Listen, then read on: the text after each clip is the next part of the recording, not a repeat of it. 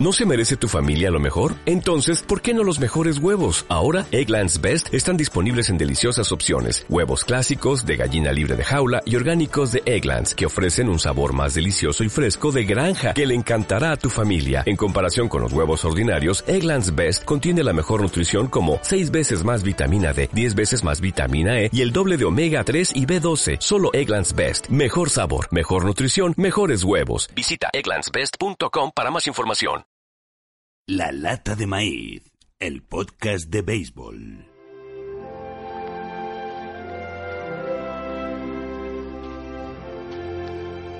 Hey, Dad? You want to have a catch? I'd like that.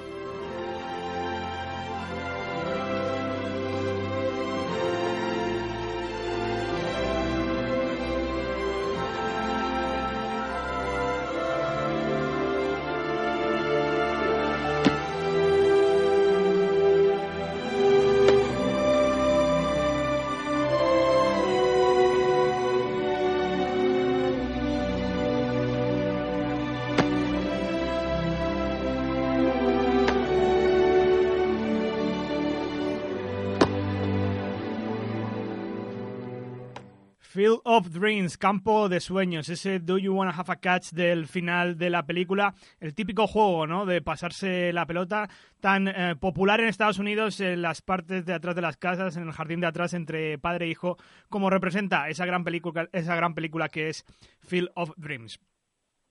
Llegamos al segundo capítulo de los instrumentos que se necesitan para jugar al béisbol. Comenzamos hace un par de meses con el bate y aunque creáis que esto es lo más simple del mundo y que todos conocemos cuáles son las herramientas para jugar a este maravilloso deporte, todas ellas encierran muchos detalles, historia y curiosidades que nos hacen expandir los conocimientos sobre este deporte de la pelota. Empezamos con el bate, hoy toca el guante y por aquí está Antonio Gil. ¿Qué tal, Antonio? Muy buenas. Bueno, el guante. Eh, ¿Por qué se empezó a utilizar el guante? Porque eh, seguro que alguien en su momento, hace ya más de un siglo, se le ocurrió decir, mira, necesitamos un guante para atrapar la pelota porque nos estamos haciendo daño en la mano. Y es que los padres fundadores, Antonio, allá por 1839, no se les ocurrió y, eh, crear un guante y no los vimos ya hasta la década de los 70 del siglo XIX. Justo, el, el, motivo principal yo creo que, que es, es, tan sencillo como eso. Oye, vamos a ponernos un guante que esto duele, ¿no? eh, no nos olvidemos que cuando empezamos todos a, a jugar al béisbol en nuestros barrios o, o, o, en los parques, etcétera, etcétera, jugamos siempre con, con, una pelota de tenis. La pelota de béisbol no tiene nada que ver con una pelota de tenis. La pelota de béisbol duele. Entonces, eh, aunque en, en, en, los inicios de, de este deporte eh, se jugaba, bueno, pues con la mano desnuda, eh, llegó un momento en el que, por, por tema de algunas lesiones concretas en, en, las manos, hubo ciertos jugadores que dijeron, oye, hay que poner un remedio a esto, vamos a buscar la forma en de, que esto no duela tanto. Y entonces, por eso, pues empezaron a utilizar lo, los guantes que son muy, muy distintos a los guantes que hoy en día conocemos. Ya por 1890 era normal que todos los jugadores llevaran guantes, pero durante mucho tiempo se concebía como una señal de debilidad, quizás. Hablabas de los modelos de guantes. Me imagino que esto ha evolucionado durante el tiempo, porque ¿cuáles fueron los primeros prototipos y cuándo se llega al modelo que tenemos hoy en día? Que, por cierto, eh, ahora hablaremos de las dimensiones y de los tipos que tiene. Pues mira, el primer prototipo de, guante, el primer prototipo oficial con, con patente eh, histórica, por decirlo así, eh, pues data de 1885. Y aunque ahora nos parezca algo completamente, bueno, pues eh, loco, ¿no? Eh, era un guante muy similar a lo que a lo que utilizan los ciclistas y a lo que utilizan los jugadores de golf. Eran guantes de, de piel o de cuero eh, en los dedos estaban, bueno, no tenían, no tenían guante en los dedos, los dedos estaban al aire y se utilizaban sobre todo para coger la bola del suelo más que para agarrar la bola cuando venía cuando venía hacia ti, ¿no? Ellos buscaban una, una ayuda para poder recoger la bola del suelo, que era una de las partes más complicadas, porque, bueno, pues antes eh, el béisbol era muy, muy distinto a lo que conocemos hoy en día. Estamos hablando, pues, del siglo XIX, ¿no? Eh, los jugadores no tenían esa capacidad atlética y muchas veces llegaban a por la bola cuando la bola ya estaba parada en el suelo. Y esto era de, de gran ayuda para ellos. Más adelante se inventó lo que yo os decía que era como un guante parecido al que al que utilizan los jugadores de golf, también de piel o de cuero, ya con sus con sus cinco dedos, etcétera, etcétera, y con la palma de la mano un poquito acolchada para que cuando la bola venía todavía en movimiento, bueno, pues se pudiese agarrar o se pudiese recibir con, con más tranquilidad. Se llega al modelo de guante que tenemos hoy en día, que es para coger la pelota con una mano. Hay que recordar, Antonio, que el guante derecho es para la mano izquierda y el guante izquierdo es para la mano derecha porque se lanza con la mano que no se tiene guante. Eso es, un zurdo que lanzaría con la mano, con la mano izquierda, como en mi caso, eh, pues tiene el guante en la mano derecha. Es decir, tú recibes o agarras la bola con la mano mala, por llamarla de alguna forma, y lanzas con la buena, que es la que está, que es la que está desnuda. Es curioso que también eh, hace muchísimos años, en, en los inicios, bueno, de, de que los jugadores empezasen a utilizar este complemento para el béisbol, esta herramienta que con el tiempo se convirtió en básica, eh, se utilizaban dos guantes, uno en cada mano, y por eso llevaban los dedos desnudos para poder tener tacto a la hora de, bueno, pues tocar y lanzar y lanzar la bola. Cuando se empezó a utilizar un único guante en la mano mala, en la mano de, recibir, la que no es la de lanzar, eh, aún así los jugadores, y hoy, hoy en día también se sigue haciendo, utilizaban las dos manos para, para agarrar la bola eh, cargaban normalmente lo que era el impacto en la mano del guante y la otra servía de ayuda para que para que la bola no saliese despedida, ¿no? Y hubo muchos jugadores que empezaron a coger los flies, las bolas al aire antes de que tocasen el suelo, solo con la mano del guante y aquello se empezó a ver no como un signo de debilidad, sino todo lo contrario, como un signo, como un signo de arrogancia, de mira qué se ha creído este que puede hmm. coger el guante con o que puede, perdón, que puede coger la bola con una sola mano, ¿no? Y para eso se inventó lo que cada vez se va acercando más al guante que conocemos hoy en día, y es un guante bastante más acolchado, con la palma de la mano un poco hundida para hacer un poco de hoyo a la hora de recibir la bola y una membrana entre lo que sería el dedo, el pulgar y el dedo índice para que se pudiese agarrar la bola sin necesidad de tener que, bueno, pues apuntar o, recibir directamente con la palma de la mano. Y eso además en diferentes tamaños. Hablábamos eso antes que por reglamentación hay diferentes tamaños y es que hay un guante especial para casi cada posición del campo, para las primeras bases, para los infielders, para los pitchers, para los outfielders y sobre todo para los catchers. Sí, es el guante más, el, yo creo que, el guante que más llama la atención, ¿no? Lo que se llama, en, español llamamos, en castellano llamamos mascota.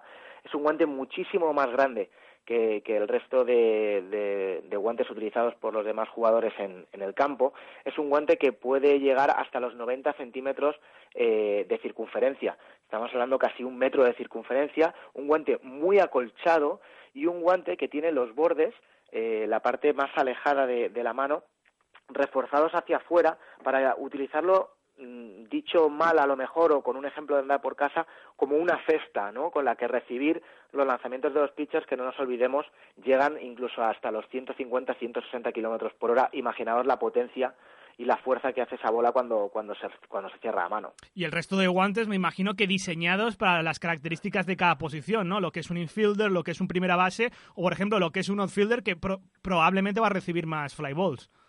Eso es, eh, depende de la posición del campo que ocupe el jugador, bueno, pues eh, utiliza un, guante u otro. Y es muy normal que jugadores, pues por ejemplo como eh, Javi Baez, que aunque ahora ya se ha especializado más en lo que es la, eh, en la posición de segunda base, pero durante un tiempo estuvo rotando en diferentes posiciones, en su taquilla, en, en, el clubhouse, en el vestuario, tengan diferentes guantes para utilizar dependiendo de ese día donde les coloque el manager del equipo, ¿no?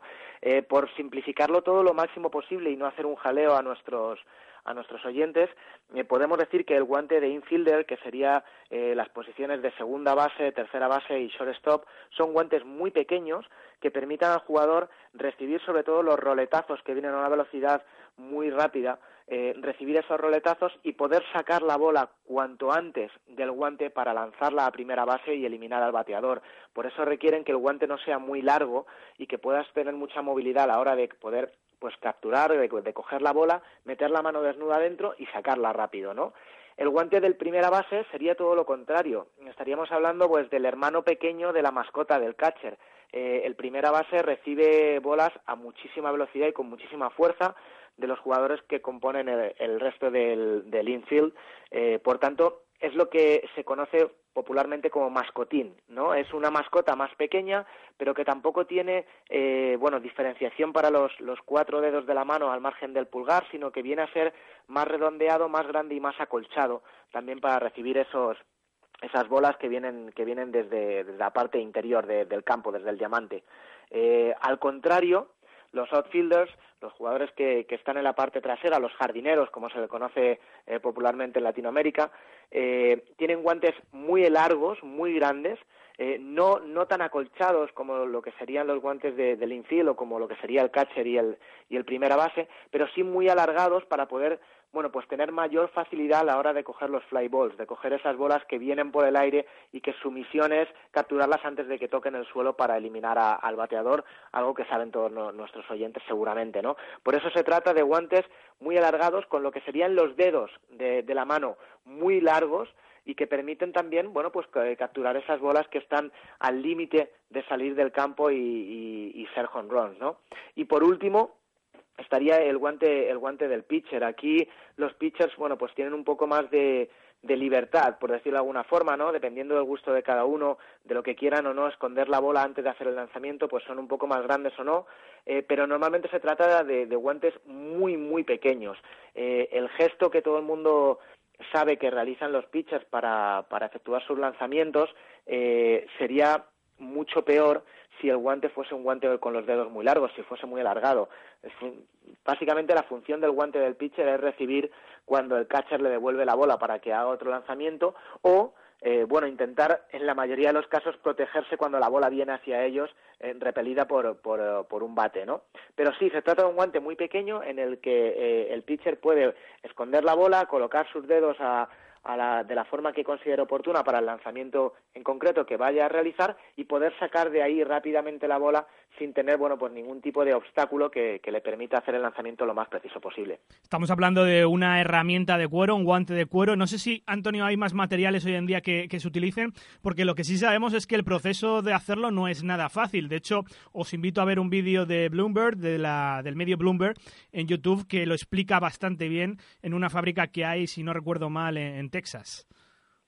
Sí, bueno, hay, hay guantes de, de todo tipo, pues yo creo que como en cualquier como cualquier material de cualquier deporte, ¿no? Dependiendo del nivel al que se juegue o de lo que uno quiera gastarse para bajar a, al parque o, a un nivel ya más profesional, pues los hay de piel sintética, de piel, de cuero y de diferentes materiales. El guante eh, que utilizan los jugadores de grandes ligas y que utiliza cualquiera que ya esté, bueno, pues jugando a un, a un nivel considerable, eh, suele ser un guante de cuero que como tú dices eh, se fabrica por partes hay diferentes patrones y lo que van lo que van haciendo es fabricarlo por capas. Es decir se va recortando cada una de las capas del guante que luego se, se cosen juntas y se ensamblan para dar forma a, estos guantes que aunque que aunque parece que es simplemente una manopla grande en realidad muchas veces se trata de, de auténticas obras de arte y que no son nada fáciles de elaborar. Y sobre todo lo que tendrá, igual que el bate, que contamos muchas curiosidades, el guante encerrará pues cosas que realmente no sabemos. Hablamos de que tendrán los jugadores manías, eh, si lo limpio o no lo limpio. Yo en su día recuerdo ver un vídeo de YouTube donde decía que para ablandarlo había que meterlo en el microondas y lo que supongo también, Antonio, que tendrá muchos trucos con el guante. Sí, justo en lo que, lo que hablabas de, agrandarlo me ha venido ahora mismo a la cabeza. Eh, es, es muy curioso y muy común cuando, sobre todo los jugadores asiáticos, los jugadores japoneses, cuando llegan al training camp, lo que sería la pretemporada, ¿no? Muchos llegan con guantes nuevos, es decir, un jugador utiliza siempre el mismo guante, pero claro, piensa que, un guante puede romperse, se puede deteriorar y que a lo mejor a mitad de temporada hay que cambiarlo. Entonces aprovechan la pretemporada, el training camp, para ir ablandando guantes nuevos, ¿no? Normalmente los utilizan, pues, justo lo que comentabas al principio, ¿no? Eh, jugando catch y, y, bueno, pues recibiendo bolas, cerrando, abriendo, pero es muy curioso que muchísimos jugadores japoneses tienen ayudantes que durante el training camp se pasan horas y horas, y os juro que esto no es mentira y que lo he visto con mis propios ojos, poniendo el guante en el suelo o encima de una pieza de madera y dándole martillazos con un mazo de madera rugoso para que el cuero se vaya reblandeciendo y vaya eh, perdiendo esa rigidez que tiene normalmente un guante cuando lo compras en la tienda o cuando llega de fábrica. Hmm. Me parece que es una de las cosas más curiosas que tiene, que tiene esta herramienta, que al mismo tiempo, como indicabas, esconde eh, muchos trucos todos sabemos que sobre todo en el, en el caso de los pitchers eh, son la posición de o el jugador de posición eh, bueno que más sospechas levanta no eh, muchas veces se dice que, que, los pitchers utilizan sustancias externas para dar mayor velocidad a sus bolas o mayor efecto o cosas por el estilo no incluso se habla de que algunos pitchers esconden en sus guantes bueno pues cosas trucos que, que les ayudan a, a saltarse las reglas, ¿no? Eh, el, el, mito más común es el de que algunos pitchers en lo que sería la palma de, del guante esconden papel de lija hmm. con el que, con el que bueno, eh, ponen todavía más lisas las bolas para que al golpearla con el bate resbale y, se, y lo que podría haber sido un hit se convierta en un foul ball, o auténticas obras de, de arte, de ingeniería o como cada uno quiera llamarlo, que es, eh, por ejemplo, en algunas, en algunas partes un poco más blanditas o más gordas de, del guante, hacer agujeros y dentro meter pequeñas bolsitas con, con resina de pino que cuando tú presionas en el guante sale por ese agujero y la puedes llevar a tu mano y al mismo tiempo a la bola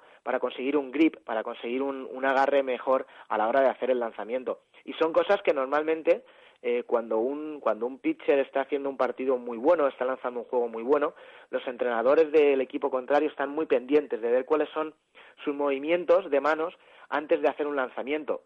Y no en pocas ocasiones hemos visto a managers de equipos rivales pedir al árbitro que revise el guante de un lanzador en concreto porque no están del todo seguros si está, si está haciendo algo ilegal o no, y se ha llegado a expulsar a, pitchers pues por tener eso, resina de pino o por contar con agentes externos que no pueden utilizar en sus guantes. El guante en el béisbol parece obvio contar estas cosas, pero estoy seguro que hoy habéis aprendido un poquito más del deporte de la pelota. Nos queda otra herramienta básica en este deporte, que es la pelota. Así que, Antonio, te emplazamos ya al año que viene a la quinta temporada. Y os dejo un dato más que, que, que me he saltado sin, sin darme cuenta y que yo creo que a muchos les va a parecer curioso.